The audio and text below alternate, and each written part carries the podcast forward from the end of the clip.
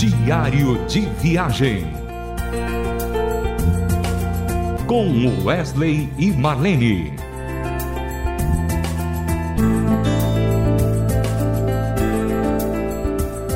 Olá, ouvintes da Rádio Transmundial, começando mais um Diário de Viagem. Sempre eu, Marlene, convidados. É tão bom a gente poder contar as nossas histórias, né?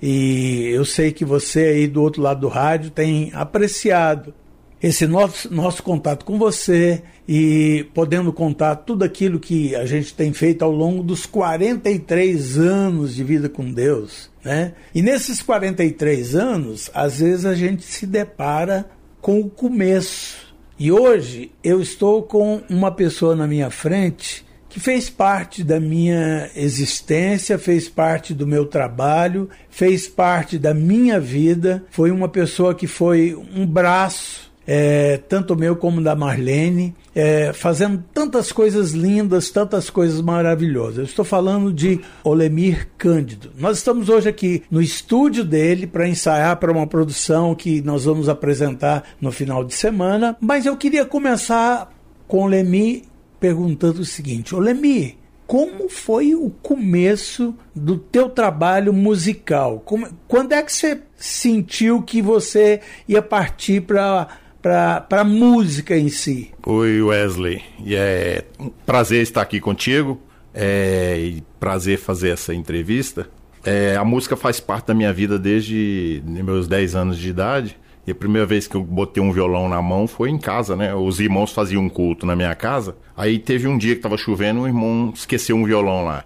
Aí esse violão ficou lá no sofá, eu passava e olhava aquilo, uma hora eu peguei esse violão e comecei a brincar com ele, logo eu tava tocando um parabéns, né? Meu pai vendo aquilo já pegou um papel assim, desenhou uns acordes e deixou lá assim para eu aprender, né? De lá para cá assim minha, minha vida mudou, só mexo com música então, desde então. Olha bem, seu pai tocava? Rapaz, meu, meu pai tocava um pouquinho assim, ele ele sabia os acordes, né? Então ele me ensinou os conceitos assim de maior. Aquela, aquela época existia um negócio lá, primeira, segunda, terceira, que são as funções musicais, né? Depois ele veio com um negócio assim de, ah, o tom menor, o tom menor é triste, o tom maior é triste. Então ele me deu uns conceitos assim que na época me deixaram muito encucado, né? Eu lembro disso com emoção até hoje. Que bacana, que eh, as histórias são realmente fantásticas, né?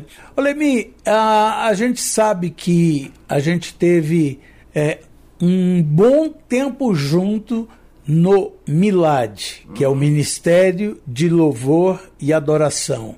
O que que representou para você esse tempo em que nós passamos juntos, viajando por todo o país praticamente? É, ainda voltando assim na, lá no começo da história, eu queria deixar frisado aqui que seu disco, é, seu da Marlene, seu primeiro disco, eles foram assim, e, os primeiros, né, os dois primeiros discos. Maranata e Planeta. E Planeta. Eles foram fundamentais assim no meu aprendizado, né, que em casa eu ouvia-se muito o Luiz de Carvalho, o Zé de Paula, e eles faziam um tipo de música meus pais da Assembleia de Deus, naquela época, a Assembleia de Deus era diferente da de hoje, né? Então a gente ouvia um tipo de música. E quando veio com esse disco, assim, Wesley Marlene, aquele, o tipo de harmonização, o tipo de acordes, é, tipo de vocal, é, para mim foi uma surpresa. E aquilo ali, eu caí matando aquilo ali e fui estudar aquela, toda aquela concepção, né? Aí, futuramente, a gente veio tocar junto, né? Eu, eu tive uma época no Expresso Luz, tocando ali um pouco de música MPB, música latina, batida de viola, que tive aquele conhecimento, assim, aquela, aquele entrosamento com Carlinhos Veiga, principalmente, né? E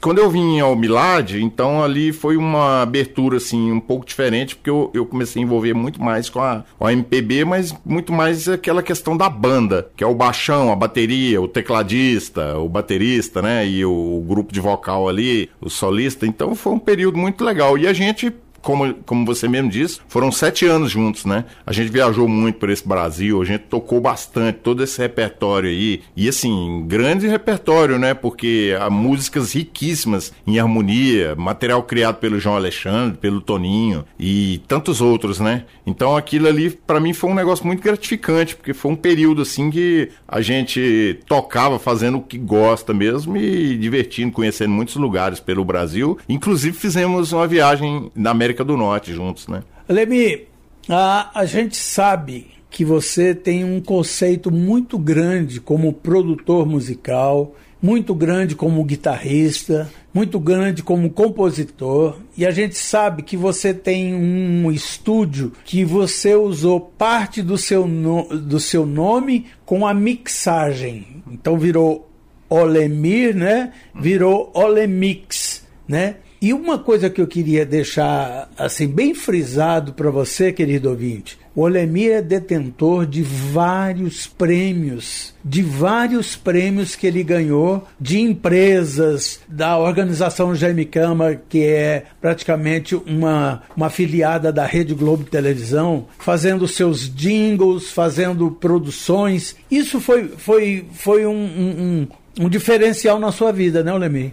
Ah, sim, com certeza, porque esse aí é um lado da propaganda, né? Eu, na realidade, a primeira vez que eu pus os pés dentro de um estúdio foi lá em 1986. Eu comecei gravando lá no estúdio do Seu Domingos, lá no setor Novo Horizonte. Aí de lá pra cá eu, eu, fiz várias gravações assim. Naquela época eu tava aprendendo a tocar guitarra, violão, né? Então isso aí fez parte do meu aprendizado. E lá em 1990, quando eu tive no Milage, também a gente montou um estúdio, que já comecei a dirigir a coisa, comecei os conceitos de aprender a gravar os teclados. O... Mas você começou com o MC50, né? você lembrou bem. O, o, o aprendizado do MIDI, do conceito do MIDI, foi todo no MC50. E depois, posteriormente, eu comecei a mexer com a publicidade. Quando eu comecei a mexer com a publicidade, teve um grau de exigência um pouco diferente, porque é a música conceitual, a gente trabalhando bastante com peças curtas de 30 segundos, 45 segundos, é 60 difícil. segundos, é, você tem que aprender a trabalhar com aquela, aquela metodologia ali, né? E nisso eu aprendi a compor bastante, principalmente a, a questão do instrumental, é, fazer jingles também, que é um negócio é, diferenciado, você tem que aprender a fazer uma letra, passar o recado em 30 segundos ali. Então, é, esses prêmios aí, na realidade, é uma, é uma junção de muitas pessoas, né? Na realidade, eu, eu recebi, recebi esses prêmios aí, mas é um trabalho de equipe, porque tem o cara da agência que cria a letra, tem a, o cantor que vem e, e bota a voz dele aqui, eu faço um instrumental, depois mixo, aquela coisa toda. Falar em mixar, você perguntou sobre a questão do nome do meu estúdio. Antigamente eu usava o meu estúdio, ele chamava 0DB, que é uma, é uma marca que a gente usa para poder fazer mixagem. E chegou um ponto assim que tinha muito estúdio 0DB, então eu, em vez de querer brigar por esse nome, é, eu, eu joguei o meu nome mesmo, é, Olemi, misturado com mixagem, né? Porque teve uma época que eu usava esse nome na internet, lá pros anos 2000, 2001, até 2002 eu usei isso aí como um, por incrível que pareça, DJ Olemix.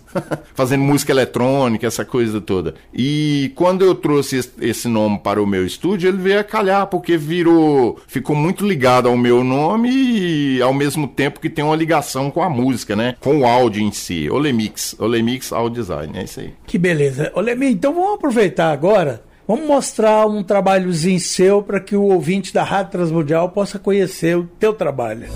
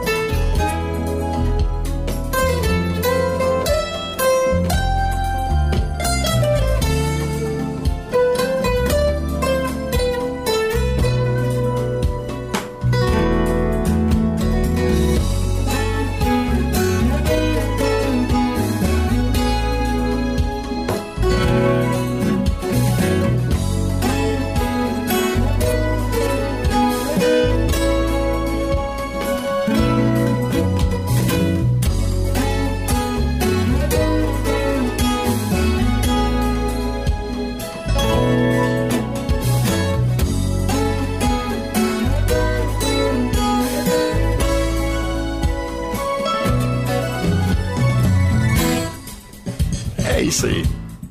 Que bonito, que bonito. Realmente uma, um, um belo instrumental. Lemi, como está sendo você fazendo esse trabalho junto com me, comigo, com a Marlene, com o Marquinhos, que foi um, um, estudante, né? uma pessoa que começou a estudar violão com você. Como, como é que tem sido isso para você? Ah, rapaz, só a festa, né?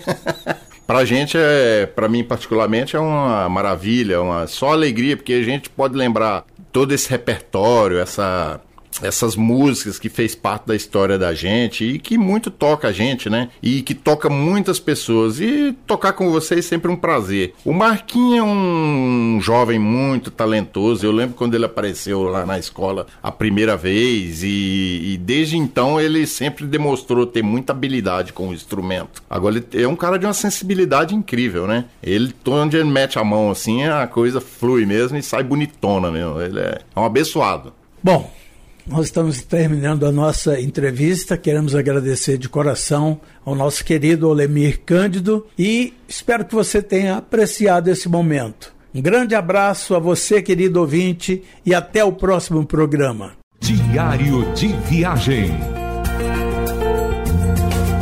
Com Wesley e Marlene. Mais uma realização transmundial. Thank you.